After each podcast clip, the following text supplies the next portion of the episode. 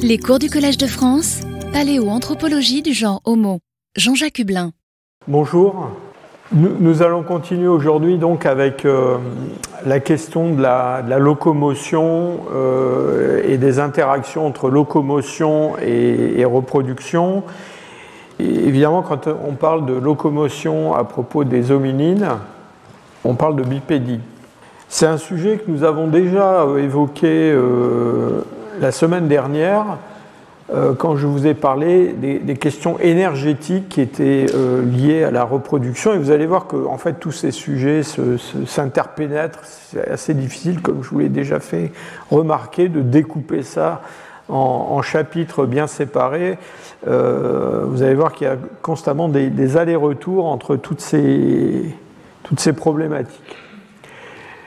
Quand je vous ai présenté euh, cette critique de l'hypothèse du, tissu qui coûte cher, le cerveau, expansive tissue hypothesis, euh, de euh, Leslie Aiello et de, Wheeler, je vous ai dit qu'aujourd'hui on a une vision un peu plus complexe de, de ça, avec dans le fond, pour alimenter ce, grand cerveau, à la fois un accroissement des apports énergétiques, et ça, ça passe surtout par euh, l'alimentation et puis aussi euh, la, comment dire l'organisation des groupes humains euh, pour pallier un certain nombre de problèmes de subsistance, notamment la, éviter les, les disettes trop prononcées, et puis avoir des, des systèmes de, de partage, de, de, répartition de l'énergie, de la nourriture, surtout en ce qui concerne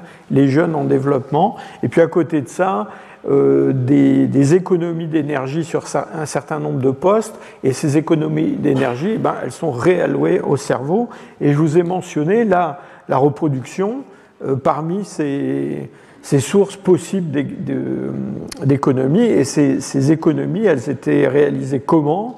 Ben, elles étaient réalisées en fait euh, par une, une extension euh, chronologique de, l'investissement dans le développement euh, du cerveau des enfants en croissance. Donc on, paye moins, si je peux dire, euh, par unité de temps. Ce n'est pas vraiment une économie, mais c'est une, une, dette qui est différée. Euh, et puis aussi tout ce qui tourne euh, autour de la, de la participation d'adultes de, euh, différents au soutien, dans le fond, de la mère dans l'élevage le, dans des, des, petits, des enfants. Mais vous voyez que dans ce schéma, il y avait aussi quelque chose qui était lié à la locomotion. Euh, la locomotion, c'est aussi une source de possible d'économie d'énergie euh, pour un, grand primate. Et chez les hominines, justement, cette économie, elle a été réalisée par la, la mise en place de la bipédie. Cette bipédie, c'est un caractère vraiment, euh, j'allais dire, fondamental des hominines. Vous savez, quand on trouve un fossile euh, dans, le, Miocène de grands primates, euh, il y a deux choses qu'on regarde tout de suite pour essayer de savoir si ça peut être un hominine. C'est la denture, parce qu'il y a chez les hominines cette réduction euh, des canines qui est très importante et qui les sépare vraiment des autres grands primates. Et puis, il y a la locomotion bipède. Évidemment, il y a tout un débat autour de ça, parce qu'il y a des gens qui disent, bah, dans le fond, peut-être que cette locomotion bipède, elle est apparue plusieurs fois, euh, dans des lignées qui peut-être n'ont pas de descendance et donc peut-être qu'on se fourvoie, mais enfin, toujours est-il qu'aujourd'hui, euh, quand on trouve, disons, dans une, une tranche de temps euh, plus récente que, disons, 6-7 millions d'années, un bout de fémur ou un bout de bassin qui suggère la bipédie, on range immédiatement cette espèce parmi les hominines vous le savez déjà, il n'y a pas beaucoup d'espèces fossiles dans ces tranches de temps-là. En fait, il y, en a, il y en a assez peu. Donc, euh, euh, cette bipédie, on la connaît en particulier chez, les, chez les, les, australopithèques, mais déjà même chez des, des, hominines plus anciens. Et pourquoi cette bipédie c'est une source d'économie bah, Tout bêtement parce qu'on a fait des, mesures du coût énergétique, du déplacement quadrupède, bipède, et singulièrement en comparant des grands singes et des hommes. Et on sait que euh, le coût du transport, ou l'économie d'énergie euh, réalisée, euh, suivant qu'on est bipède ou suivant qu'on est quadrupède, ben, elle, est, est assez notoire.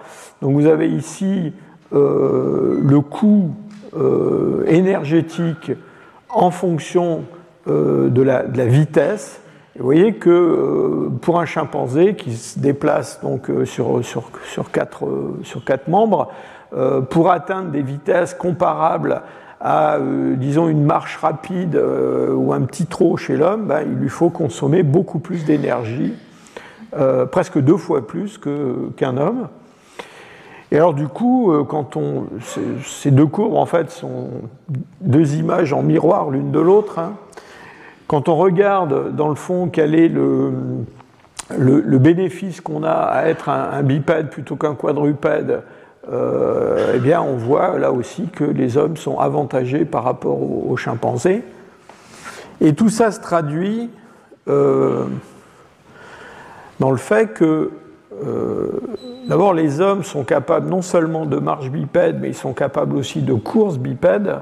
Et c'est surtout à ce moment-là que euh, se, fait sentir la différence, si je peux dire, avec euh, des grands singes. Et cette course bipède, c'est une course bipède euh, qu'un être humain peut soutenir pendant une très longue durée. Hein. En gros, les quadrupèdes, peuvent courir vite, peuvent même courir beaucoup plus vite qu'un bipède, qu'un homme. Mais disons qu'il euh, y a peu de, quadrupèdes qui peuvent courir euh, aussi longtemps de façon soutenue, à une vitesse modeste, mais soutenue quand même, euh, qu'un homme. On a des gens qui courent des marathons, des super marathons, des 40 km, 50 km, 80 km. Et vous vous en souvenez peut-être, on pense que c'est un des mécanismes adaptatifs qui a permis en fait la prédation des, euh, des, hominines sur des proies euh, de, de, taille supérieure à la leur. Hein.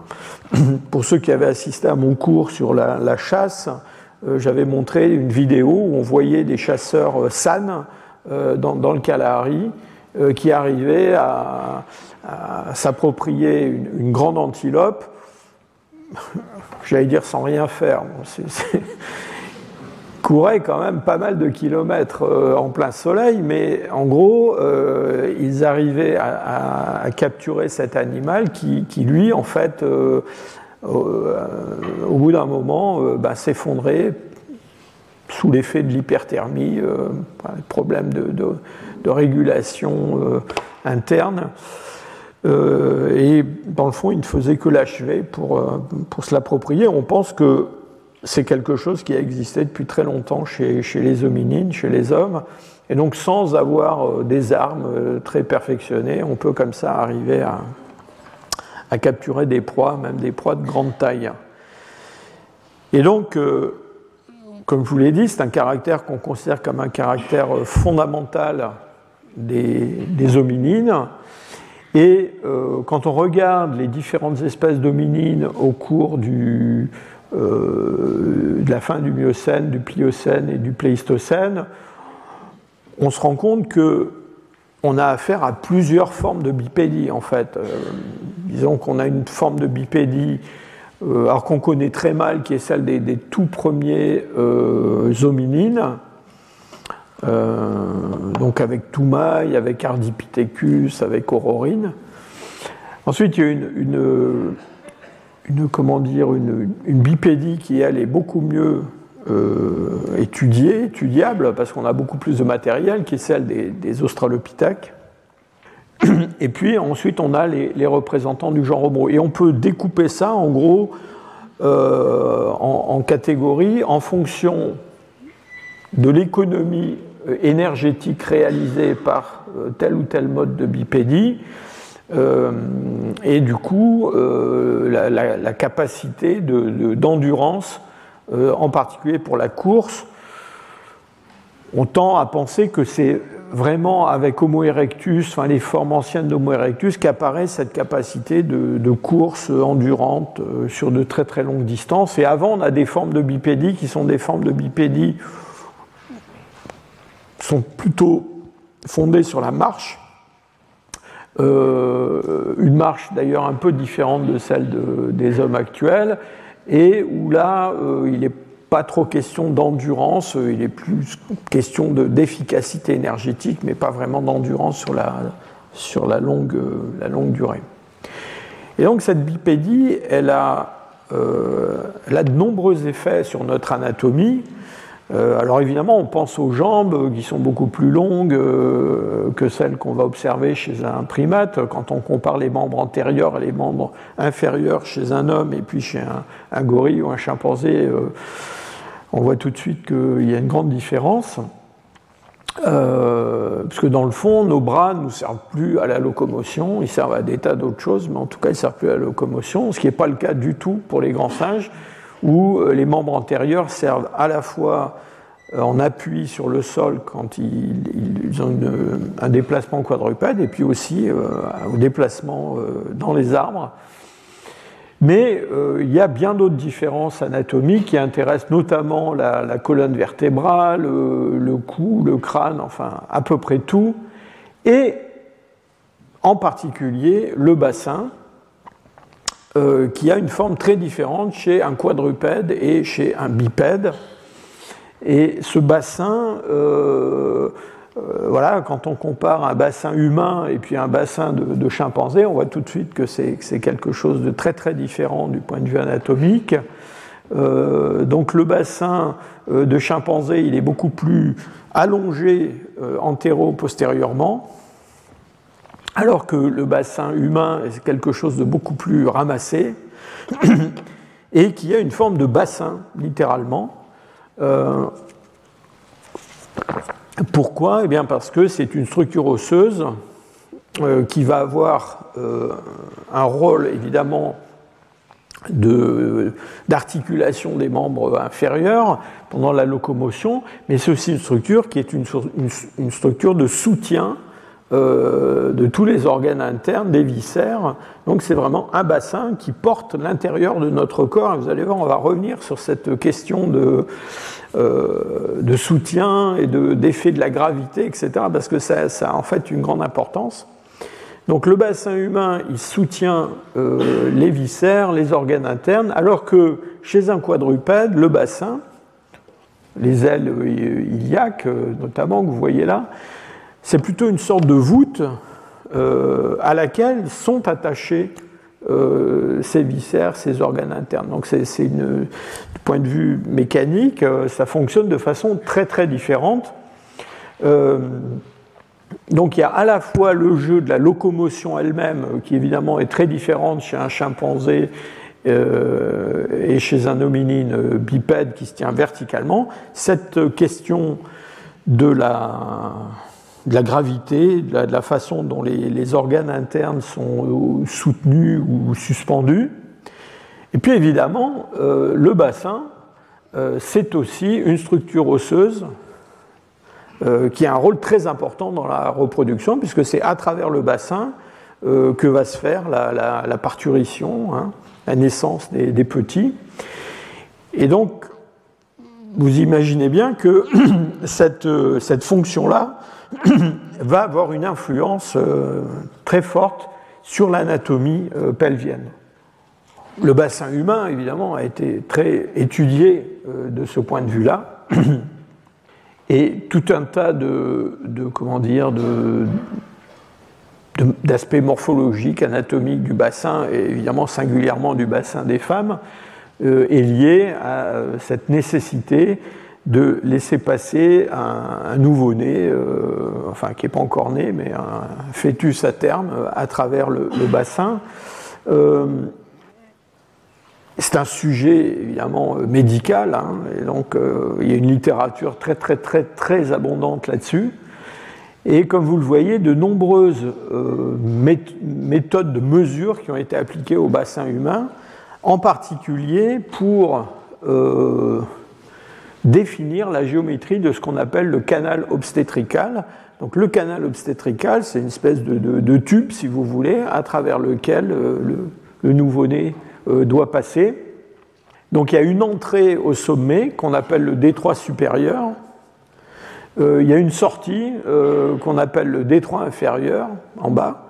Et puis entre les deux, il y a ce qu'on appelle le détroit moyen, qui est une, une zone euh, qui est à peu près à mi-hauteur du, sacrum, qui est une zone un petit peu plus large euh, que le détroit supérieur. Donc, euh, vous voyez, il y a une espèce, de, conduit un peu courbe qui constitue ce canal obstétrical. évidemment, toutes ces dimensions sont très importantes pour, permettre la mise au monde d'un enfant.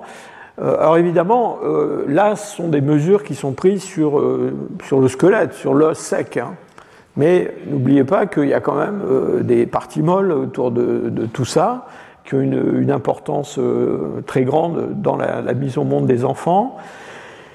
Et puis aussi le fait que même si le bassin, quand on vous montre une photo de bassin, ça a l'air d'être une structure euh, euh, extrêmement euh, rigide, hein, dans le fond, encore une fois, pour des raisons mécaniques assez faciles à comprendre, qui sont liées aux contraintes de la locomotion et aux contraintes de soutien de, des organes internes, c'est une structure assez rigide, mais quand même qui a une, certaine souplesse en particulier euh, le sacrum, donc, qui se trouve à l'arrière du, euh, du, bassin, il est, il est, articulé sur les ailes iliaques de chaque côté. Et donc, il y pas une fusion, hein, c'est une articulation sacro-iliaque, alors qu'il n'y a pas une mobilité extravagante, mais qui a quand même une, certaine mobilité. Et, cette mobilité est importante pour permettre la, mise au monde des, des enfants. Ces mesures euh, donc du bassin, du détroit supérieur, du détroit moyen, du détroit inférieur, euh, encore une fois, c'est quelque chose qu'on a établi sur l'homme, enfin plutôt sur la femme, parce que euh, il y a tout cet intérêt médical autour de la, forme du bassin. Hein. donc toutes les considérations obstétricales qui, qui, sont attachées à ça. On a de façon un petit peu, je dirais, euh, un peu hâtive, transposer ces mesures sur des bassins euh, de grands primates ou de fossiles d'hominines, en se disant on va comparer ça avec, euh, la, situation des, des, humains actuels. Vous allez voir que ce n'est pas tout à fait judicieux. Et dans les premiers temps où on a commencé à vraiment réfléchir à la façon dont avaient évolué euh, les contraintes obstétricales et notamment la forme de ce canal euh, au cours de l'évolution des hominines, on s'est en particulier beaucoup intéressé euh, à ce détroit supérieur, donc qui est le, la partie, enfin le, resserrement du pelvis par lequel initialement passe la tête du nouveau-né euh, en, début du, processus d'accouchement. Euh, dans le fond, avec l'idée que c'était là que se plaçait la contrainte principale au départ. En gros, si la tête du, bébé ne passe pas dans le détroit supérieur, bon, c'est très très mal parti. Hein. et donc, on a comparé euh, dans, les, dans, les, dans, les, premiers temps, euh, cette, euh, comment dire, cette, cette, taille et cette forme du, canal obstétrical chez différents primates, mais vous voyez que dans ces, ces premières comparaisons, c'est surtout le détroit supérieur qu'on est allé regarder. Et vous avez là une comparaison qui a été publiée dans une quantité d'articles. Hein, qui compare la tête, la taille de la tête d'un nouveau-né avec la forme du détroit supérieur, les dimensions du détroit supérieur euh, dans différentes espèces. Alors encore une fois, euh, ces mesures sont prises euh, en utilisant les mêmes, repères, anatomiques, les mêmes standards que chez l'homme. Hein. Vous voyez tout de suite qu'il y a quand même d'énormes différences d'une espèce à l'autre.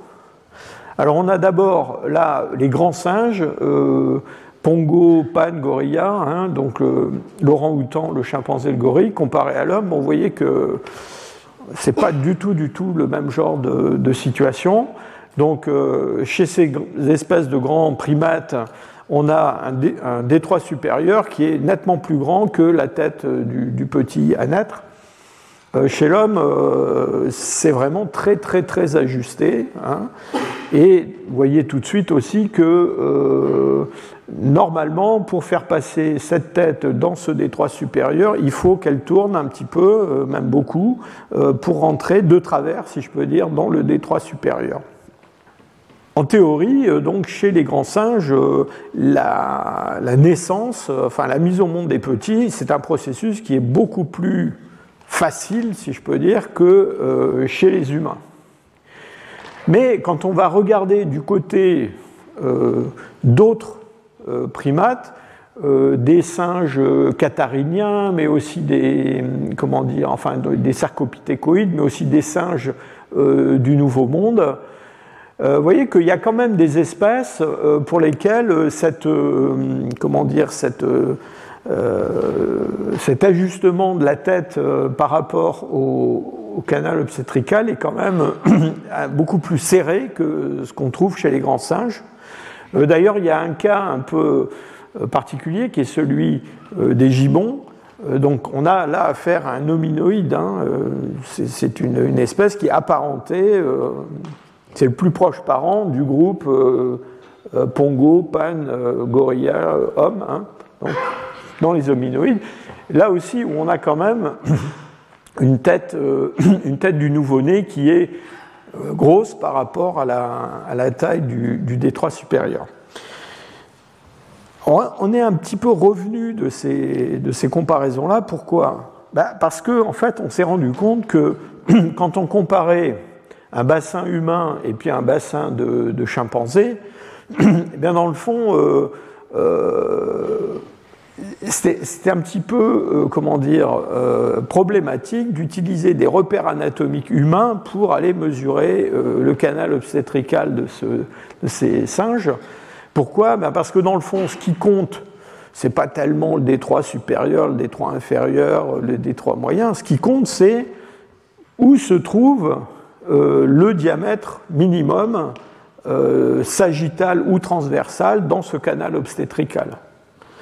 Et euh, il ne se trouve pas dans la même position euh, chez l'homme et chez un chimpanzé.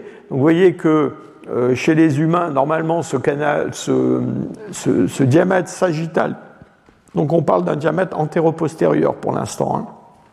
minimum, bah, il se trouve au niveau du détroit supérieur, mais pas du tout chez un chimpanzé. Chez un chimpanzé, euh, le problème se passe euh, plus bas, si je peux dire, euh, quelque part entre l'extrémité du sacrum et la partie supérieure du, pubis. Hein. Et ça, c'est quelque chose qui n'est pas un, comment dire, un diamètre homologué, si je peux dire, chez les, chez les humains. Et il y a des, des, travaux qui ont été réalisés pour comment dire, reconstituer la forme euh, de, ce, comment dire, de ce canal obstétrical dans différentes euh, euh, espèces de, grands singes. donc ça, c'est une étude qui est, parue assez récemment, où on a vraiment utilisé des méthodes morphométriques pour, modéliser cette forme du canal obstétrical, encore une fois en se fondant sur le, sur le squelette et arriver à une reconstitution euh, en surface du, passage qui est offert donc euh, au nouveau-né. Euh, là, il s'agit d'une reconstitution de ce canal obstétrical chez un, chez un orang-outan. Et à partir de ces modèles-là, on peut refaire les comparaisons qu'on faisait autrefois en prenant simplement le détroit supérieur, mais en, allant chercher cette fois-ci non pas les repères humains, mais où qu'il se trouve le diamètre sagittal minimum, c'est-à-dire l'endroit qui est le plus contraint euh, dans une orientation antéro-postérieure, et aussi euh, l'endroit qui est le plus contraint euh, latéralement, donc la dimension transversale minimum. Vous voyez que l'image est, un petit peu différente de celle que, que je vous ai montré tout à l'heure. Vous voyez que bon, pour Homo, c'est toujours, ça se présente toujours assez, de façon assez problématique.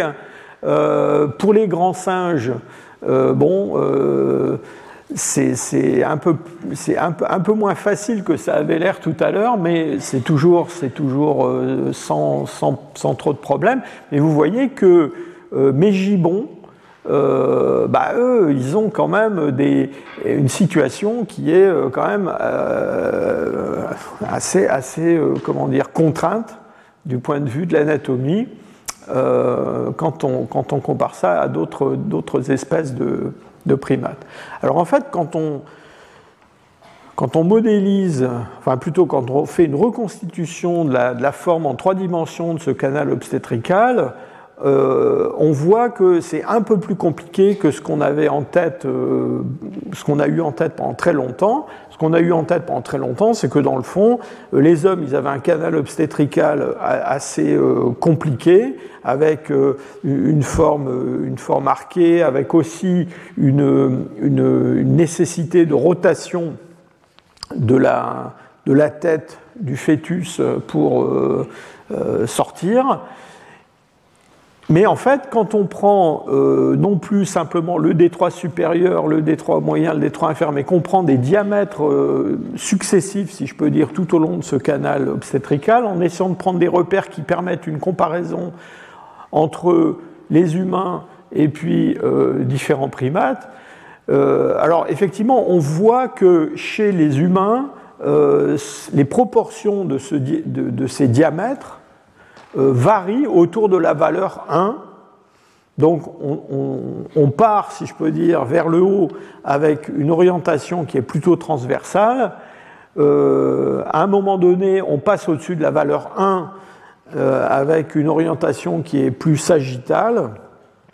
Puis à la sortie, on revient vers quelque chose qui est plus circulaire, si je peux dire. Alors, chez les, primates, chez lesquels on peut faire ces mesures et qu'on peut comparer aux humains, là, on est toujours au-dessus de la valeur 1. Ça veut dire en gros que euh, on a toujours des, conduits, des, canaux qui sont euh, plus là, plus, plus, comment dire, dont le diamètre antéro-postérieur est supérieur au diamètre transversal. Mais quand même, vous voyez que euh, c'est pas, pas un, j'allais dire, un tuyau euh, qui est euh, bien régulier. Hein. Il, y a des, variations euh, assez importantes. Et donc qui montrent que peut-être la, mise au monde des, petits chez les primates, elle n'est pas aussi, toujours aussi facile que ce qu'on s'était imaginé jusque-là. En fait, on se rend compte qu'il y a plusieurs modèles, si je peux dire, de mise au monde. Euh, chez ces primates. Alors on va commencer par le, modèle le plus, euh, le plus, facile, si je peux dire, euh, c'est celui des grands singes. Donc là, ce qui se passe chez les grands singes, c'est que, encore une fois, normalement, le canal obstétrical, il est suffisamment large pour, j'allais dire, sans trop de déformation, laisser passer la tête d'un petit. Donc ça se passe relativement bien, si je peux dire. Il n'y a pas de, euh, il a pas de rotation euh, de, la, tête du, petit. Euh, il n'y a pas non plus de déformation du bassin lui-même. Bon, il y a une petite, une petite comment dire, flexibilité liée au relâchement des ligaments, mais ce n'est pas vraiment nécessaire. Et puis, en fait, la, tête du, petit passe dans le canal obstétrical euh, sans elle-même être très déformée. Hein. Elle passe, euh, elle peut passer euh, fléchie, enfin la, face la première, ou elle peut passer comme chez les humains avec le sommet de la tête en premier. Tout ça, ça, c'est pas très important parce que dans le fond, j'allais dire, ça se passe relativement facilement entre guillemets. Alors je vous ai dit qu'il y a des espèces de primates où en fait le comment dire l'ajustement est beaucoup plus serré que chez, chez, chez, les grands singes. donc ici vous avez deux exemples qui sont un peu extrêmes. Euh, le, comment dire, les babouins, et puis ça, c'est un c'est un petit singe sud-américain. Là, vous voyez que la tête du petit, elle est quand même assez, assez importante par rapport euh, au canal obstétrical. Euh, et la façon dont ça, la, naissance est rendue possible, c'est par un processus, enfin une, adaptation qui est, qui est assez poussée chez ces espèces-là. C'est que c'est cette, flexibilité ligamentaire qui est bien plus extrême que ce qu'on a observé chez les grands singes, avec euh, donc les ligaments euh, sacro-iliaques qui peuvent euh, vraiment se, relâcher énormément, et la symphyse pubienne, c'est-à-dire la jonction entre les pubis à l'avant du bassin, peut s'ouvrir euh, considérablement. Euh, quand je dis s'ouvrir considérablement, c'est-à-dire que ce mouvement euh, augmente la taille du canal obstétrical entre 30 et 100% de sa surface. Alors 100%, c'est énorme, c'est-à-dire qu'il peut, il peut doubler de taille, et donc c'est ça qui permet, par exemple, à ces, à ces petits singes de, de, mettre au monde des petits sans, sans trop trop de, de problèmes. Et alors, euh, bon, c'est lié aussi à la forme du crâne. Euh, normalement, les petits naissent euh, la, face, la face la première. donc le crâne passe dans le, canal obstétrical avec une contrainte qui est, j'allais dire, verticale sur le crâne. Enfin, euh, donc c'est la, face qui sort en premier. Donc ça, c'est quelque chose qui est très différent de la naissance, je dirais, normale chez, les humains. Alors chez les humains, ça existe, hein, des présentations par la face, mais enfin, c'est pas vraiment ce qui est le plus, euh, je dirais, souhaitable. Euh, normalement, quand tout se passe, j'allais dire, bien et normalement, c'est quand même plutôt le sommet du crâne qui, sort en premier.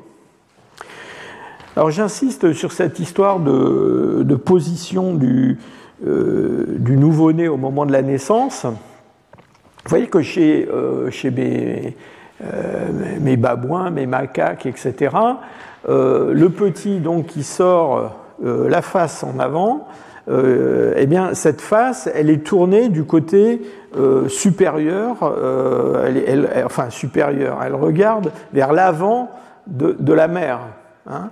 et donc ça permet, vous voyez, à, cette femelle de récupérer, si je peux dire, son, petit euh, et de le, sans, trop de, sans trop de problèmes. Alors chez les, chez les humains, c'est pas comme ça que ça se passe normalement.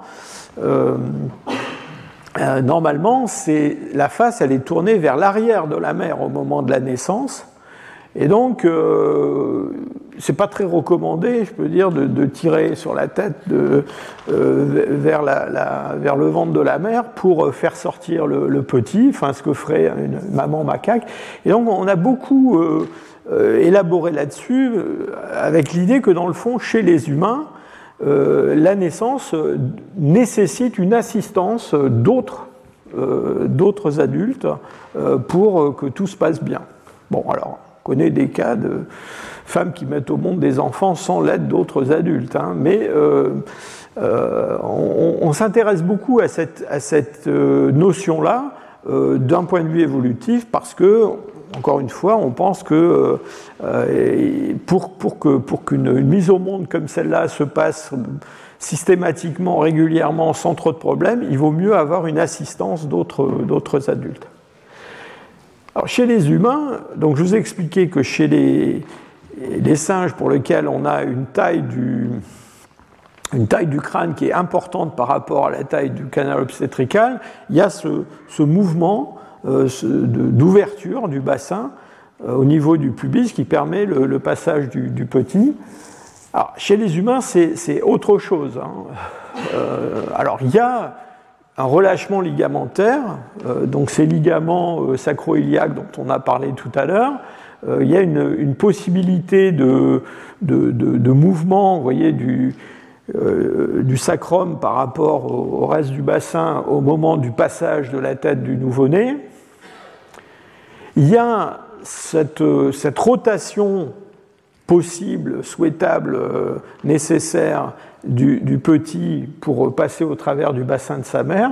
Et puis surtout, il y a autre chose qui est que plus que chez les autres espèces dont on a parlé jusqu'à présent, il y a une grande euh, flexibilité du crâne du petit lui-même. Hein. Et ça, c'est lié à l'existence de fontanelles euh, entre les os crâniens euh, donc qui ne sont pas à la naissance, qui ne sont pas jointifs, il y a des, espaces euh, souples entre ces os, et donc euh, cette tête du, nouveau-né chez l'homme, elle est capable de déformations assez importantes. Et donc c'est la combinaison de tous ces caractères-là, surtout la rotation et surtout la déformation du crâne du nouveau-né, qui permet euh, ce passage euh, très très ajusté euh, dans un canal obstétrical qui est vraiment calculé très très juste. Hein. Alors quand on parle de, déformation crânienne du nouveau-né, c'est pas pas quelques millimètres, hein. c'est vraiment une déformation très importante. Ça c'est un article qui a été publié il y a, pas très longtemps euh, je ne sais pas pourquoi, mais toutes mes citations ont disparu sur mes diapositives. Euh, c'est une équipe euh, française. Le premier auteur s'appelle Ami, qui a publié ça.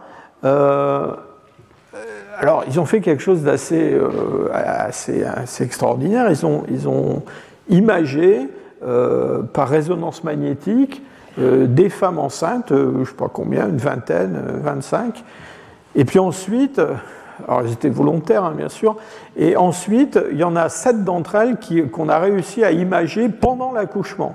Et donc on a des images en 3D des Ukrainiens, des, nouveau-nés en, train de, en train de naître. Hein. Alors vous voyez, ça c'est un individu, c'est le même. Hein. Euh, vous voyez que euh, il, euh, comment dire, on a des, déformations des jeux des os du crâne les uns par rapport aux autres qui sont vraiment très très importantes, hein, du frontal par rapport au pariétal, par rapport à l'occipital, et c'est tout ça qui permet donc le passage sans trop de, alors je dis pas sans trop de difficultés, mais disons sans encombre majeur donc du, crâne du nouveau-né. Alors évidemment, tout ça, c'est-à-dire la rotation euh, du crâne, euh, euh, l'entrée dans le détroit supérieur par le sommet du crâne orienté transversalement, la sortie, la face vers l'arrière de la mer, etc., après cette rotation, ça c'est, j'allais dire, le, modèle théorique et, c'est comme ça que ça devrait se passer quand tout se passe bien je vous rappelle quand même qu'il y a quand même un, grand nombre de circonstances, euh, enfin un grand nombre, un certain nombre de circonstances où ça se passe pas comme ça. Et donc là, évidemment, euh, ça rend les choses euh, très, très, très difficiles. Et la question qui se pose, dans le fond, c'est tout ce, mécanisme de, mise au monde des petits, quand est-ce qu'il a commencé à se, mettre en place euh, au cours de, l'évolution des hominines. Et dans le fond, euh, la, question qu'on se pose, c'est euh, pourquoi c'est si compliqué chez les hommes hein? Donc on a, je vous le rappelle, donc déjà chez les Australopithèques, en fait, un bassin, ça c'est le bassin de, de Lucie, donc un Australopithecus afarensis, qui est comparé à un bassin humain, qui est comparé à un D'ailleurs, je pense c'est un bassin masculin et qui est comparé à un bassin de, chimpanzés. Et vous voyez que, en fait, euh, euh, j'allais dire presque dès le début, en tout cas dès ces australopithèques euh, vers 3 ou même 4 millions d'années, on a déjà une structure du bassin qui ressemble beaucoup au bassin qu'on va trouver chez un humain actuel. Alors c'est lié au fait que ces australopithèques même si on sait qu'ils euh, pratiquent une certaine forme de locomotion arboricole. On a des adaptations des épaules, des coudes, enfin du membre supérieur en général, la forme des phalanges un petit peu arquées, etc. Euh, qui suggèrent qu'ils ont quand même une, capacité, en, tout cas une capacité plus grande que, que vous et moi, à aller euh, dans les arbres. Alors peut-être pour se réfugier euh, quand ils sont menacés par un prédateur, peut-être pour aller chercher de la nourriture, peut-être pour dormir, enfin bon, bref. Donc ils vont dans les arbres. Mais quand ils sont au sol, ils sont bipèdes, ils ne sont pas quadrupèdes, et donc ils ont ce bassin qui est, déjà, euh, qui présente ces, caractéristiques. Alors la façon dont on explique euh, ces, problèmes qui sont liés, enfin ces problèmes obstétricaux qui sont liés à la morphologie de ce type de bassin, c'est quelque chose qui a été euh, formalisé, enfin nommé euh, par un, comment dire, un, anthropologue euh, célèbre qui s'appelait Washburn, qui euh, en 1960 a proposé ce terme de dilemme obstétrical. Et le dilemme obstétrical pour Washburn, c'était quoi? C'était le fait que dans le fond, dans l'évolution humaine, il y a un, problème qui est lié au fait que pour avoir une locomotion bipède efficace, eh bien, il nous faut euh, un bassin entre guillemets étroit, c'est-à-dire avec des articulations coxofémorales qui ne soient pas trop écartées les unes des autres, donc un bassin étroit, et dans le même temps, euh, une tendance à avoir des cerveaux de plus en plus grands chez l'adulte et donc chez les enfants. Alors, initial, enfin, ce que Washburn et ceux qui l'ont suivi ont argumenté, c'est qu'au départ, chez les australopithèques, on part avec euh, un bassin qui ressemble beaucoup à un bassin humain, mais que dans le fond, c'est pas, j'allais c'est pas trop euh, problématique parce qu'on a un petit cerveau. D'accord? Vous allez voir que c'est pas aussi euh, idyllique que ça pour les australopithèques non plus. Mais c'était ça l'idée. Et ensuite, le fait qu'on a euh, une, comment dire, un, cerveau qui grossit au cours de l'évolution, ça va introduire ce fameux euh, dilemme obstétrical, c'est-à-dire euh, le, en fait, la, sélection va agir sur la forme du bassin, parce que d'un côté, il y a la nécessité, enfin, il y aurait la nécessité d'élargir le bassin pour permettre la naissance de, d'enfants avec des cerveaux de plus en plus gros, mais en même temps des contraintes qui sont liées à la locomotion qui, dans le fond, vont limiter cette, euh, euh, expansion du bassin. Alors, je vous dis tout de suite que ce, concept de délab obstétrical a donné lieu à beaucoup de, discussions et à des critiques, et je vais vous en expliquer quelques-unes. Alors notamment, il y a des gens, comme par exemple cette chercheuse américaine, euh, qui, dans le fond, ont argumenté que en fait, la contrainte, c'était pas tellement une contrainte sur le, bassin euh, lié à des problèmes anatomiques, c'était tout bêtement une contrainte énergétique. C'est ce que je vous ai expliqué lors de mon dernier cours, c'est-à-dire qu'en gros, une femme euh, ben, ne peut pas euh, nourrir, approvisionner le cerveau d'un fœtus qui dépasse une certaine taille parce que c'est un, organe qui consomme beaucoup d'énergie et que donc voilà, c'est là, là la vraie contrainte. Et donc c'est ça qui, au cours de l'évolution des hominines, dans le fond, a obligé les hominines à avoir à la naissance des cerveaux de petite taille par rapport au cerveau adulte. Et dans le fond, euh, on peut se demander euh, pourquoi, quand même, à ce moment-là, le, comment dire, le bassin ne s'est pas élargi euh, pour, pour, pour, dans le fond, résoudre ce, problème de, de, de contrainte obstétricale. parce que dans le fond, bon, si on met momentanément de côté les problèmes énergétiques, c'est quand même assez remarquable que euh, dans de nombreuses sociétés humaines, euh, on, a euh, ce, ce, pourcentage très élevé de situations où il y a une inadéquation entre la taille du, bassin féminin, enfin de la mère, et, du et du, de la taille du cerveau. Donc il y a. bon, ça a été. Enfin, des tas de statistiques qui ont été publiées là-dessus, mais disons dans les sociétés humaines euh, dans différentes régions du globe, on parle d'un pourcentage euh, de l'ordre de 2, 3, 4, mais ça peut monter jusqu'à 6, même 8%. Je crois en Afrique, il y a des populations, on a décrit 8% de cas où dans le fond, euh, ça ne pouvait pas marcher. Aujourd'hui, il y a quelque chose qui s'appelle la césarienne. Donc on peut, quand on est dans cette situation-là, faire une opération qui, dans le fond, résout le problème. Mais autrefois, il n'y avait pas de césarienne. Et donc autrefois, bah, soit l'enfant mourait, soit la mère mourait, soit même les deux. Euh, et, donc c'est quand même quelque chose qui est assez euh, euh, extraordinaire du point de vue, encore une fois, de l'adaptation de l'espèce, de penser qu'une espèce peut on connaît les taux de mortalité hein, autour de la naissance euh, sous l'Ancien Régime, par exemple. Donc c'est quand même une mortalité qui est assez effrayante. Hein. Il y a beaucoup de femmes qui, meurent en, mettant au monde des enfants.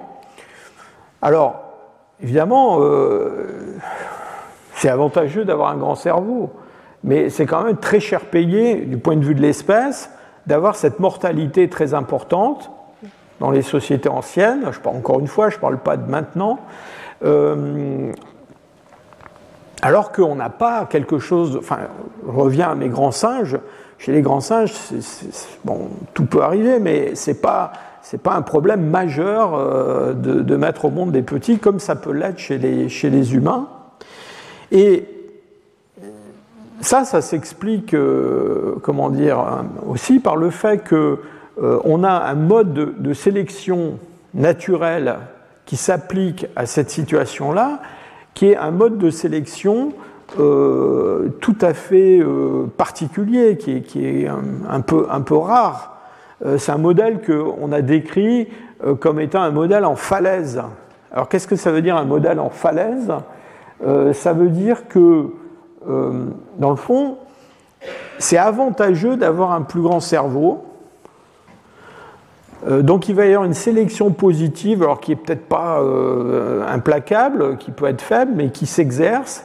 Et cette, euh, cette, comment dire, cette sélection positive, elle s'exerce parce que même du point de vue de l'individu, je ne parle pas du point de vue de l'espèce, mais du point de vue de l'individu, il y a un accroissement de ce qu'on appelle fitness, hein, c'est-à-dire le l'adaptation et plus tard le succès reproductif de l'individu.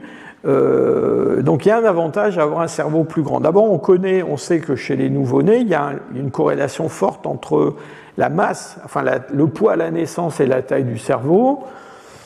Et euh, bah, euh, disons que le poids à la naissance, alors il ne faut pas qu'il soit trop important, on va revenir là-dessus, mais le poids à la naissance, c'est plutôt un signe de bonne santé et, euh, disons, de, problèmes futurs euh, diminués.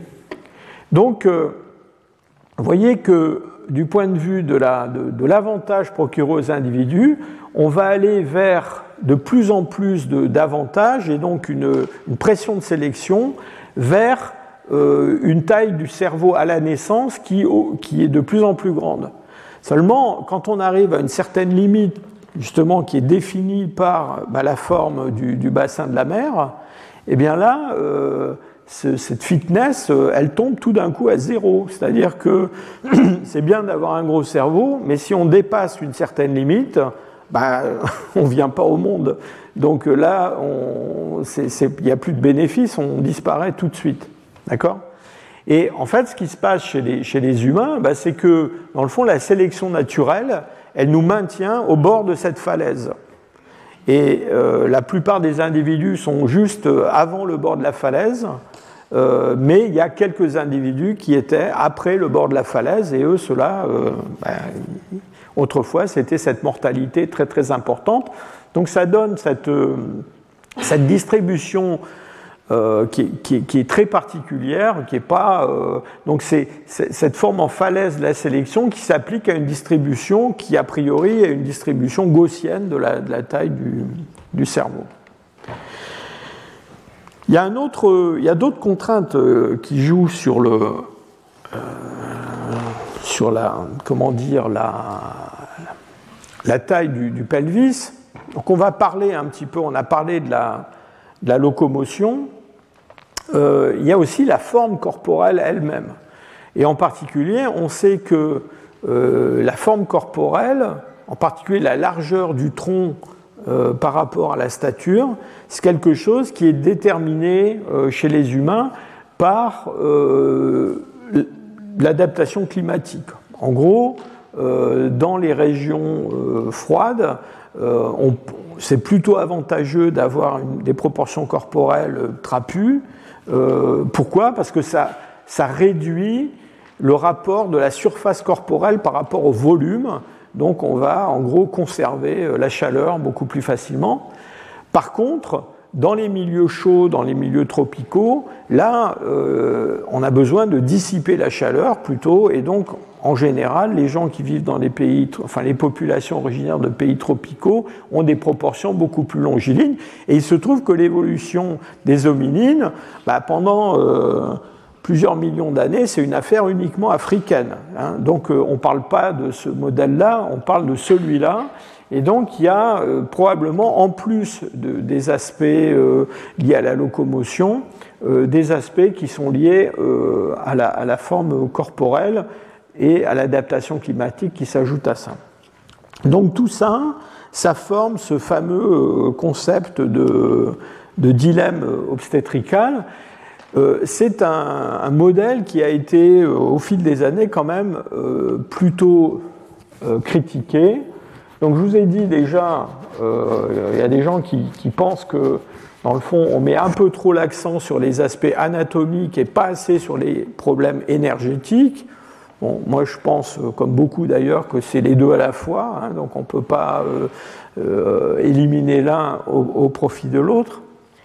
Mais la notion même que, en fait, pour être un bipède efficace, il faut avoir un bassin étroit, c'est quelque chose qui a été remis en cause par un certain nombre de chercheurs.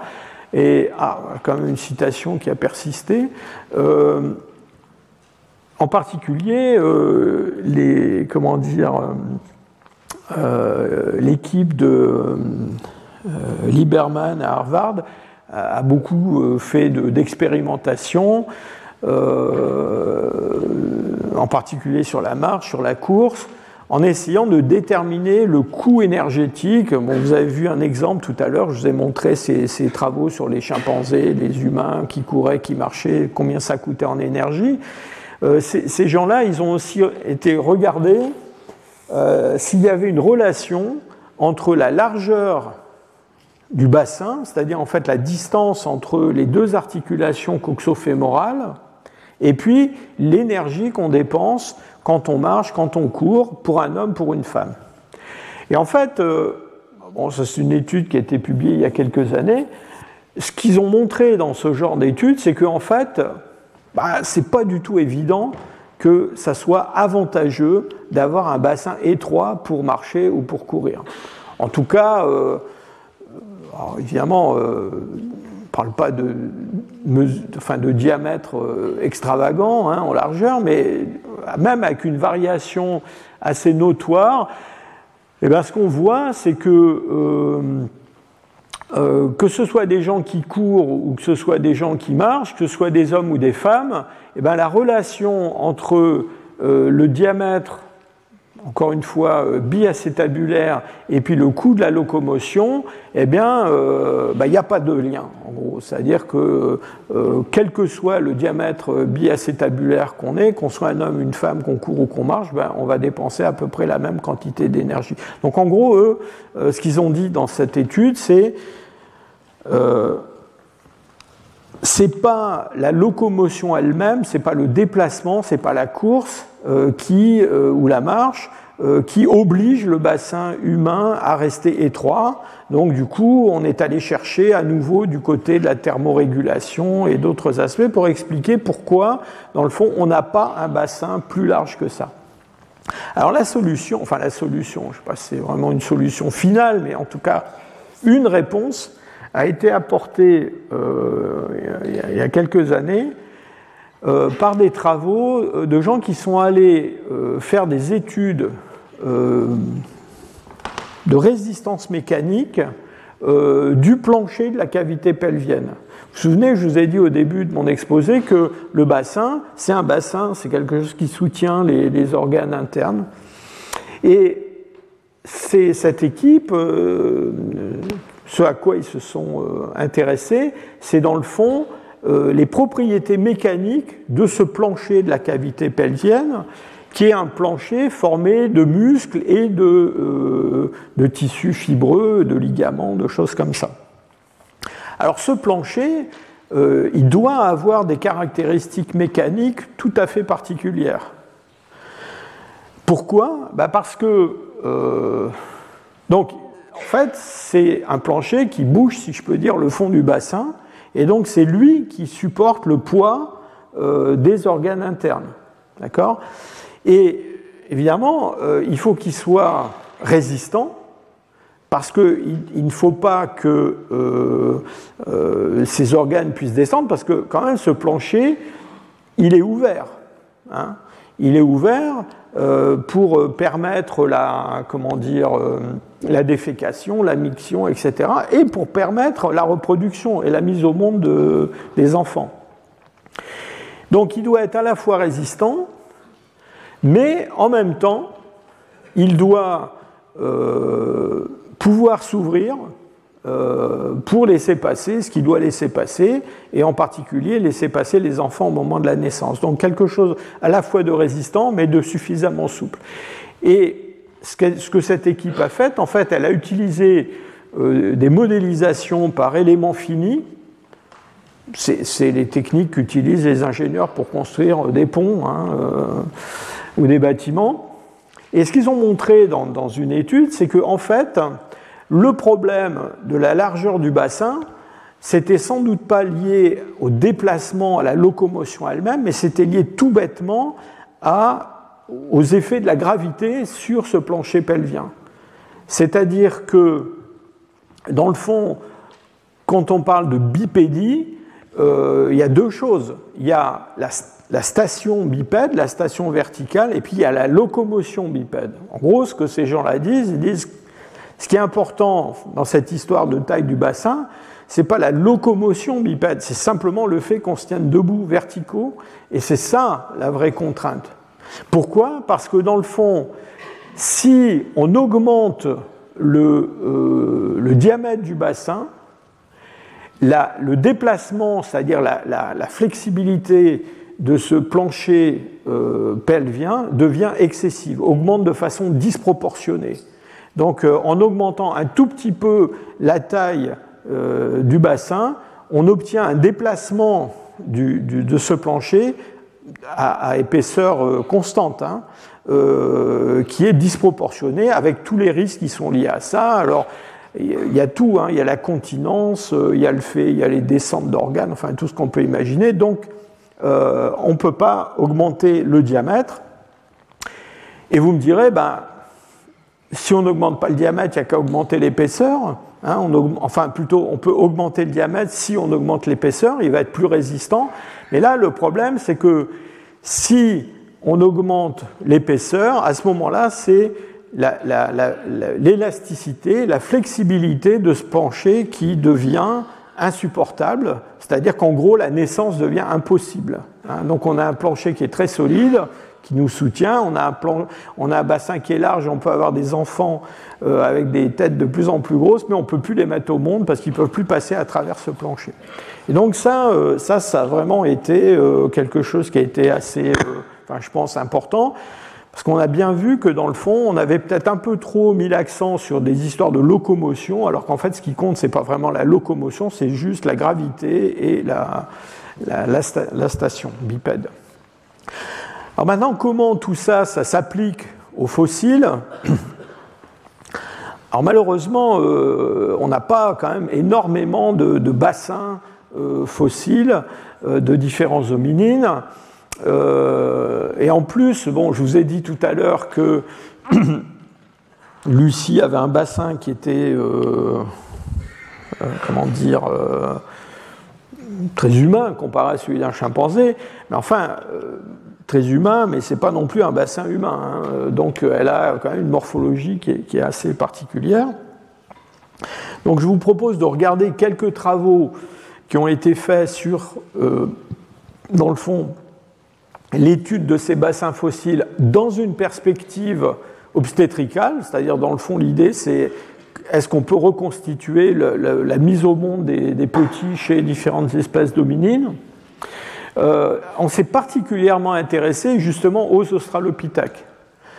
Alors pourquoi? Ben, Parce que d'abord on avait des, on a quand même des bassins fossiles d'australopithèques, euh, plus que je sais pas d'Homo erectus par exemple ou d'Homo habilis ou d'Homo ancien. Euh, et puis aussi parce que vraiment c'était, j'allais dire, une transition majeure, hein, avec vraiment une, bipédie bien, bien établie chez, chez ces formes. Euh, donc voilà euh, trois bassins qu'on considère comme des bassins euh, féminins, enfin des bassins d'Australopithèques femelles, qui sont là, qui ont l'air assez, assez complets. Alors à gauche, c'est AL 288.1, c'est-à-dire c'est Lucie. donc Australopithecus afarensis, c'est une, une, des formes les plus anciennes d'Australopithèque. Au milieu, c'est un bassin qui vient de Starkfontein, c'est un bassin d'Australopithecus africanus, STS 14. Et puis ça, c'est euh, un bassin euh, beaucoup plus euh, récent en âge, hein, mais juste autour de 2 millions d'années, et qui est un bassin d'Australopithecus sediba, qui est une nouvelle espèce d'Australopithèque qui a été découverte il y a quelques années en Afrique du Sud. Et donc, y a pas mal d'études qui ont été faites sur ces bassins. Je vais vous en parler un petit peu. D'abord, j'aurais quand même insisté sur un point, c'est que ce que vous voyez là, c'est des reconstitutions de ces bassins. Mais les fossiles, c'est ça. Hein. Donc, euh, gardez quand même en tête que ces reconstitutions sont des reconstitutions et que en fait, euh, vous voyez, quand on part de ça ou de ça, on peut arriver à plusieurs reconstitutions possibles de la forme du bassin. Hein. Comment on fait? On, reconstitue euh, par symétrie l'autre côté des éléments manquants. Hein. On a des ordinateurs qui savent faire ça maintenant, qui prennent un modèle 3D, qui créent le modèle 3D symétrique. Puis après, on associe euh, tout ça de la façon qui paraisse la, plus, j'allais dire, raisonnable sur le plan anatomique. Mais euh, même quand on a des bassins relativement complets, ben, il y a quand même toujours des petits désaccords sur euh, la, comment dire, euh, la façon de, faire ces reconstitutions. et puis après, surtout, j'allais dire d'interpréter ça en termes obstétricales. Alors quand on a découvert Lucie, euh, donc on retourne dans euh, la fin des années 70, le début des années 80, donc les premières études qui ont été faites sur ces bassins, il y a en particulier une étude qui a été faite par qui a été publiée dans le Journal of euh, Human Evolution dans les années 80 par Tag et Lovejoy. en gros, ce que, ce que, le mode de, mise au monde des, des petits australopithèques qu'ont fait ces auteurs, en s'appuyant sur le fait que euh, il y avait euh, ces petits australopithèques étaient censés avoir un cerveau beaucoup plus petit que, les cerveaux humains. Donc eux, ils sont arrivés à une reconstitution euh, d'une mise au monde qui était ni du type grand singe ni du type humain, avec un ajustement beaucoup plus serré que chez un chimpanzé, mais euh, pas euh, de rotation du type de celle qu'on observe chez les humains actuels. Donc en gros, euh, l'idée c'était que comment dire, les, la tête du, petit australopithèque s'engageait dans le sommet du, du, bassin, dans le détroit supérieur, de façon transversale, et qu'elle allait suivre un trajet j'allais dire, ce trajet dans cette orientation transversale jusqu'à la mise au monde. Donc en gros, l'idée c'est euh, les petits australopithèques naissent avec la tête de côté, ils sortent comme ça. Alors c'est quelque chose euh, d'assez, euh, comment dire, inhabituel, je crois même inconnu chez les primates. Hein. On n'a pas de, je crois pas qu'on ait beaucoup d'exemples comme ça, ni même qu'on en ait un seul. bon, les primates, ils naissent la face la première, la tête la première, mais sur le côté, pas, pas vraiment. Mais c'est un, modèle euh, qui a été, euh, et d'ailleurs, qui, enfin, vous allez voir que même pour d'autres euh, hominines, qui a, qui, a, qui, a, été, qui est toujours prévalent. Pourquoi? Parce que dans le fond, tous ces bassins que je vous ai montrés d'Australopithèque, mais ça va être le cas aussi d'autres hominines, sont des bassins qui sont des bassins assez larges, mais qui sont pas euh, très, euh, enfin dont le diamètre antéro-postérieur n'est pas très important. Donc en gros, il y a toujours une section du, canal obstétrical euh, qui est ovale, orientée transversalement, ce qui est assez différent de ce que je vous ai montré chez les grands singes. Vous vous souvenez, chez Pongo et les autres, c'était le contraire. C'était un ovale qui était orienté de façon sagittale. Alors évidemment, la question, c'est, euh, dans toutes ces études, c'est, c'est quoi la taille de la tête du petit? Parce qu'on a le, on a le bassin des, des mamans, si je peux dire, mais on n'a pas les petits. Hein. Et, on n'a pas de nouveau-né euh, d'Australopithèque, hein. on n'a pas un squelette de, de nouveau-né. Alors en fait, euh, pour faire ces reconstitutions, on est obligé de faire des hypothèses sur la taille du cerveau. Et euh, ces hypothèses, elles ne sont pas évidentes à mettre en place. Pourquoi? Euh, Parce que, euh, dans le fond, les éléments dont on dispose, c'est surtout la taille du cerveau des adultes. Et donc, on sait que les, les nouveau-nés, ils ont un cerveau qui est une certaine proportion de la taille adulte, mais une certaine proportion varie d'une espèce à l'autre. Et donc, on n'a pas la proportion pour les australopithèques. Alors déjà, une première chose euh, que je veux souligner avant de continuer, c'est que Contrairement à ce qu'on a parfois tendance à penser, on, vous savez, on dit souvent, oui, les australopithèques, ils ont un cerveau qui est un petit peu, un petit peu plus gros que celui des, chimpanzés, mais à peine, etc. C'est pas vraiment à peine. Hein. Euh, vous voyez là, ici, une étude de 2016 qui vous montre euh, la, c'est un calcul, hein, la moyenne de taille du cerveau d'Australopithèque comparé à celui de chimpanzé. Bon, on passe de euh, de 360 à 466 en moyenne. Donc on ne parle pas de quelques pourcents, hein. on parle quand même de 25 euh, euh, au moins ou 30 de, de, taille de cerveau en plus. Donc déjà les adultes, ils ont un cerveau plus gros, nettement plus gros que celui des grands singes. Alors ensuite, la question c'est, et ça on a déjà parlé, chez les humains, le cerveau à la naissance, il est beaucoup plus petit que le cerveau adulte pour toutes les raisons qu'on a déjà euh, discutées, des raisons énergétiques, puis là, toutes ces, euh, ces contraintes obstétricales qui obligent la taille du cerveau des, comment dire, des, petits à, rester euh, raisonnable, si je peux dire. Donc on parle d'une proportion qui est de l'ordre de 25, enfin il y a différentes euh, proportions qui ont été publiées, disons ça varie entre 25 et 28% à peu près de la taille du cerveau adulte. Euh, chez les chimpanzés, c'est pas ça. Hein. Chez les chimpanzés, le cerveau à la naissance, il est par rapport à la taille adulte, il est beaucoup plus important. On est plutôt, enfin pas loin de 40% de la taille adulte. Hein. Et donc la question, c'est, on a la taille du cerveau des australopithèques adultes. Euh, on a même des, petits, vous vous souvenez, l'enfant de Dikika et puis euh, un, autre euh, Afarensis, donc deux individus qui sont autour de deux ans et demi à peu près. Mais ce qu'on voudrait savoir, c'est là, ici au départ, est-ce qu'on est plutôt dans un modèle chimpanzé, c'est-à-dire 40% de la taille du cerveau adulte, ou un modèle plutôt humain avec 25 euh, ou 28% de la taille du cerveau adulte? Alors ça, ben, on ne sait pas. Hein. En, tout cas, on peut spéculer, mais pour l'instant, on n'a pas de nouveau-né. Alors, voilà un travail qui, vient d'être publié, c'est 2022, où là, donc, ce groupe de chercheurs, ce qu'ils ont fait, bah, dans le fond, ils ont, alors, ils ont fait une modélisation. Alors, encore une fois, c'est un petit peu comme ce que je vous ai montré tout à l'heure avec mon plancher pelvien. C'est une modélisation qui utilise les éléments finis. Ils ont utilisé ces trois bassins, en tout cas ces trois reconstitutions de bassins d'Australopithèque euh, que, je vous ai montré tout à l'heure.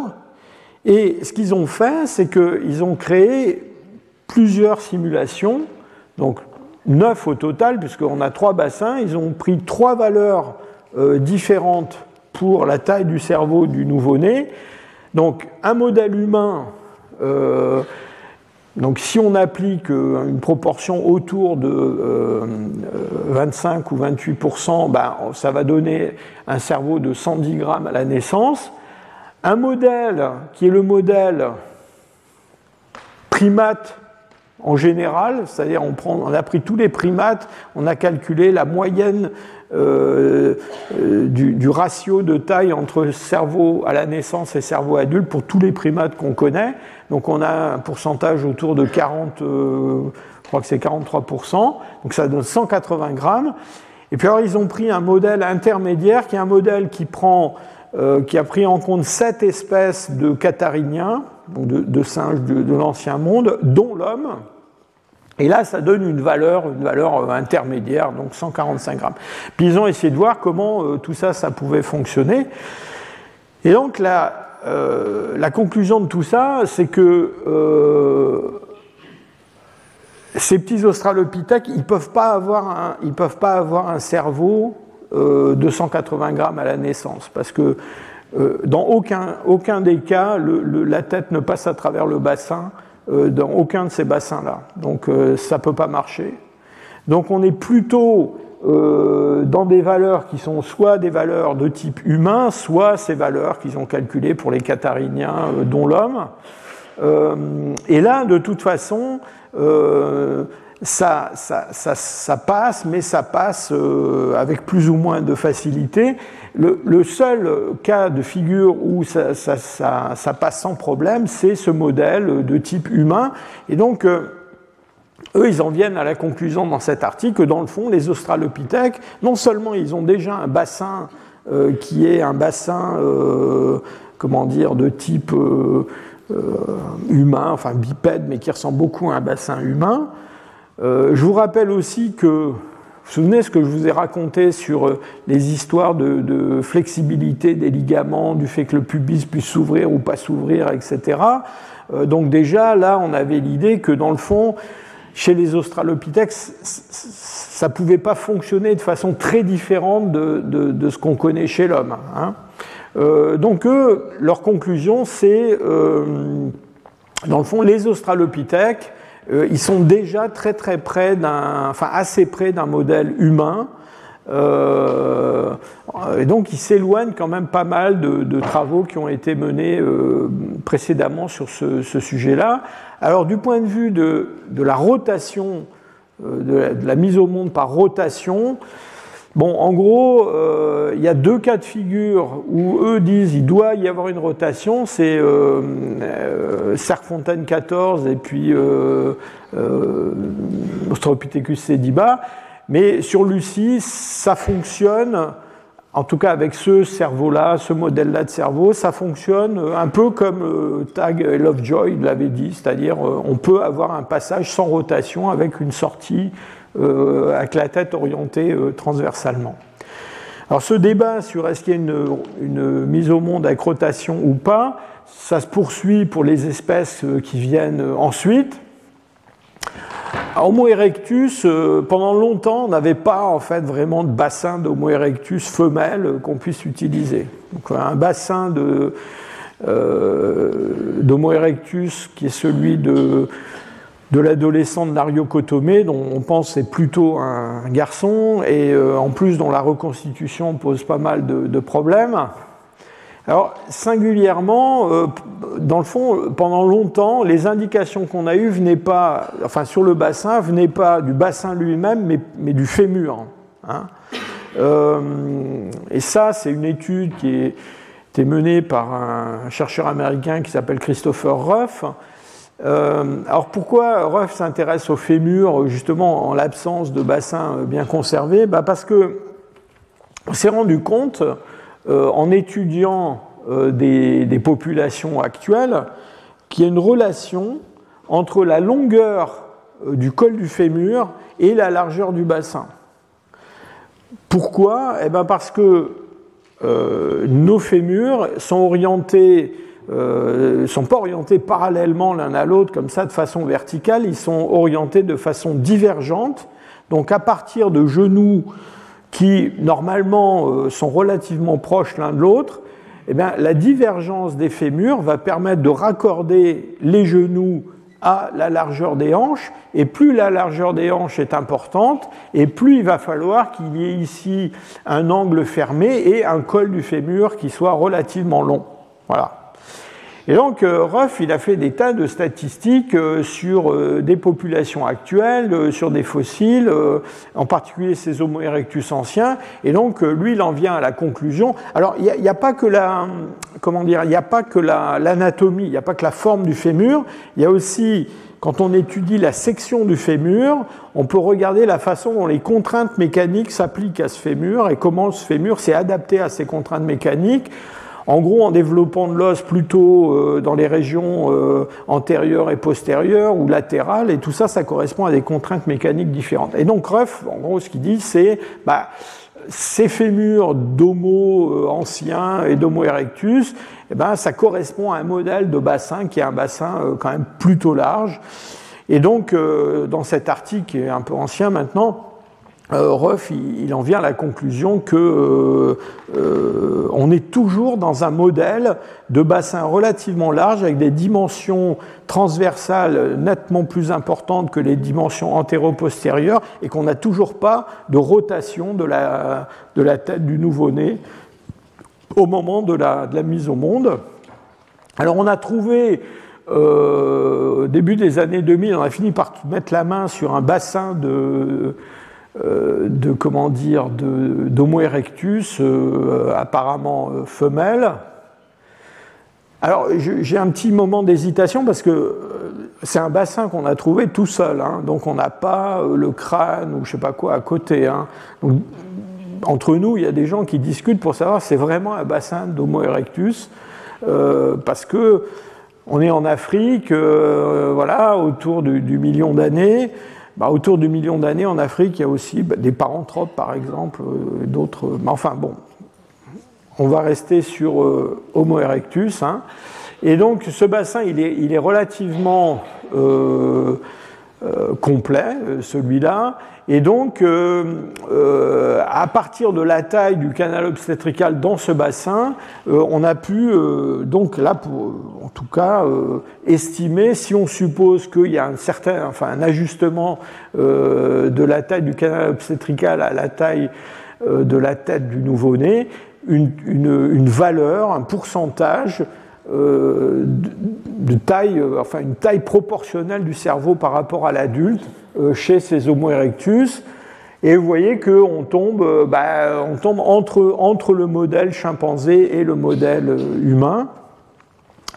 Euh, donc vous voyez, c'est quelque chose qui, euh, je vous ai souvent euh, expliqué hein, à propos de l'évolution des hominines, c'est que dans le fond, toutes ces espèces d'hominines qui ont existé au cours des deux ou trois derniers millions d'années, elles ont chacune réalisé, j'allais dire, leur solution pour différents problèmes adaptatifs. Et dans le fond, c'est toujours un petit peu naïf de vouloir trouver soit un modèle grand singe, soit un modèle humain, parce que dans presque la totalité des cas, on va trouver autre chose qui tombe entre les deux ou ailleurs. Et là, c'est euh, le cas. Euh, donc, euh, Là, on est toujours un petit peu dans l'ambiance, dans, dans l'optique de, de Ruff, qui donc lui pense qu'on n'a toujours pas de, mise au monde avec une rotation de la, de la tête. Euh, et puis, alors, euh, ensuite euh, est venue cette étude que nous avons faite avec, avec Tim Weaver sur un bassin de néandertaliens. Il s'agit d'un bassin de, qui vient d'un gisement en Israël qui s'appelle Taboun. Et là, on a, bon, on a un bassin qui est euh, relativement complet. Alors, il nous manque le sacrum, malheureusement, c'est quand même un petit peu embêtant. Donc, évidemment, ça, ça ouvre la porte à des, à des critiques. Euh, donc, on a, on a fait cette reconstitution en trois dimensions à partir des éléments conservés. On a fait autre chose aussi. On a pris un bassin masculin, parce qu'on a en Israël, à peu près dans les mêmes euh, eaux chronologiques, un bassin de néandertaliens masculin. vous me direz pourquoi on prend un bassin masculin On le prend parce qu'il est très très bien conservé. Alors lui, il est complet, euh, vraiment euh, impeccable. et, ce qu'on a fait, on a, on a créé une fonction, c'est une fonction mathématique qui permet, chez l'homme actuel, de transformer un bassin masculin en bassin, féminin. C'est-à-dire quel genre de, fonction il faut appliquer, c'est une fonction morphométrique, hein. comment on transforme un bassin masculin en, bassin féminin, là, aujourd'hui, avec nos bassins à nous. Et on a appliqué cette fonction au bassin masculin de euh, Kebara, donc un bassin néandertalien. Eh ben, bingo, quand on fait ça, on obtient le même bassin que le bassin euh, féminin de Taboun, donc on pense qu'on est bon, on pense que, c'est la bonne reconstitution. Et donc là, euh, dans cette étude, enfin en tout cas nous c'est ce qu'on a, ce conclu, c'est que en fait euh, chez ce néandertalien, euh, on observe toujours le fait qu'on ait un détroit supérieur et un détroit inférieur qui sont orientés transversalement, et on n'a toujours pas ce, croisement qu'on observe chez l'homme actuel. Donc pour nous, en tout cas, il n'y a toujours pas de rotation, et c'est vraiment dans des, comment dire, des, phases récentes de l'évolution humaine que cette, chose-là s'est mise en place. Alors peut-être aussi parce que chez l'Homo sapiens euh, récent. Donc on a euh, peut-être ces contraintes sur les proportions corporelles et en particulier en relation avec les adaptations climatiques qui s'appliquent de façon beaucoup plus forte que ce qu'on trouve chez d'autres groupes dominines. Donc voilà. ce qui est quand même important, c'est que Bon, qu'il rotation, tout le monde n'est pas d'accord, hein, je vous dis tout de suite, mais qu'il rotation ou pas rotation de la tête, ce qui est important, c'est que là, chez les Néandertaliens, on sort quand même de tout ce que je vous ai raconté sur les Australopithèques, les Homo erectus, etc. Parce que là, on est euh, dans des tailles du cerveau à la naissance, parce qu'on a pour le coup deux nouveau-nés néandertaliens pour lesquels on a, euh, même trois, euh, pour lesquels on a euh, vraiment des, tailles de cerveau à la naissance. Et on voit qu'on est dans une situation qui est très très proche de la situation des, Homo sapiens, des hommes modernes, c'est-à-dire que quand même on a un ajustement très étroit du canal obstétrical et de la taille de la tête du nouveau-né. Donc Peut-être qu'il n'y a pas de rotation de la tête chez les, néandertaliens, euh, mais ça devait quand même pas être marrant pour les néandertaliennes. Donc pour terminer, je voudrais vous dire que dans le fond, euh, ce, modèle du dilemme obstétrical euh, de, Washburn des années 60, qu'on a quand même pas mal critiqué. Hein. On a dit, bah non, finalement, c'est pas, euh, c'est pas la bipédie, c'est l'énergie qui compte. Puis après, on a dit, ah bah non, mais c'est c'est la bipédie, mais c'est pas la locomotion, c'est la stature bipède qui compte, etc. Euh, mais finalement, euh, bah, on ne l'a pas quand même abattu complètement, ce, ce modèle, ce, cette hypothèse du, du comment dire, du du dilemme obstétrical. donc l'année dernière, il y a un article assez marrant qui a été publié où, qui dit quelque chose du, genre, euh, je sais pas, le, le, chien mort bouge encore, ou le vieux, non, le vieux chien bouge encore, ou quelque chose comme ça. Et dans le fond, euh, bon, c'est assez intéressant cet article parce qu'il montre qu'on est parti d'un modèle qui était un modèle quand même très simple, c'est-à-dire, bah voilà, pour être bipède, pour courir, pour marcher, il faut un bassin étroit, et puis on a un cerveau qui est de plus en plus gros, donc il y a une contrainte entre les deux, et euh, c'est pour ça qu'il y a cet ajustement euh, très étroit avec les risques qui sont liés hein, à ça pour les, pour les femmes et pour les, pour les nouveau-nés. On est parti de ça, et dans le fond, on a enrichi ce modèle avec des tas d'autres euh, éléments euh, qui agissent sur ces, paramètres anatomiques euh, donc cette histoire du, plancher pelvien, c'est quelque chose qui est, quand même, enfin moi je pense c'est très important qu'on n'avait pas vraiment réalisé au début. Hein. Donc c'est encore une fois c'est peut-être plus la, la, station verticale plus que la locomotion. Après tout ce qui tourne autour des questions énergétiques, de la thermorégulation, etc. Ça joue aussi dessus. Et puis, euh, même maintenant, on peut rajouter même des facteurs qui sont des facteurs socioculturels, écologiques, etc. Et donc, dans le fond, on a, plutôt complexifié le modèle, enrichi le modèle, que vraiment euh, fichu par terre, dans le fond, cette, cette histoire de, de, dilemme obstétrical. Et moi, je pense que les hommes, euh, les femmes sont dans ce dilemme obstétrical, donc qui d'ailleurs explique ce que je vous ai détaillé dans un cours précédent, que bah, le dimorphisme sexuel chez l'homme, c'est le bassin, quoi. C'est énormément ça.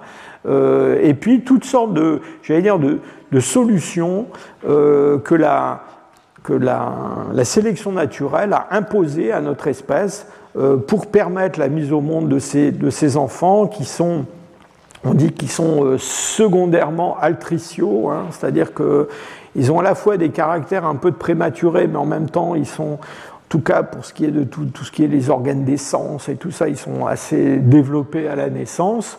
Euh, donc on a, on a cette, quand même, cette extraordinaire, euh, enfin ces extraordinaires particularités euh, de la mise au monde des enfants chez les humains, euh, avec des risques euh, qui sont quand même un peu un peu extravagant, euh, mais euh, ces risques-là, eh ben, dans le fond, l'espèce a été prête à les payer euh, parce qu'il y avait un, bénéfice, il y avait un avantage, en particulier à avoir un grand cerveau. Voilà, je vous remercie.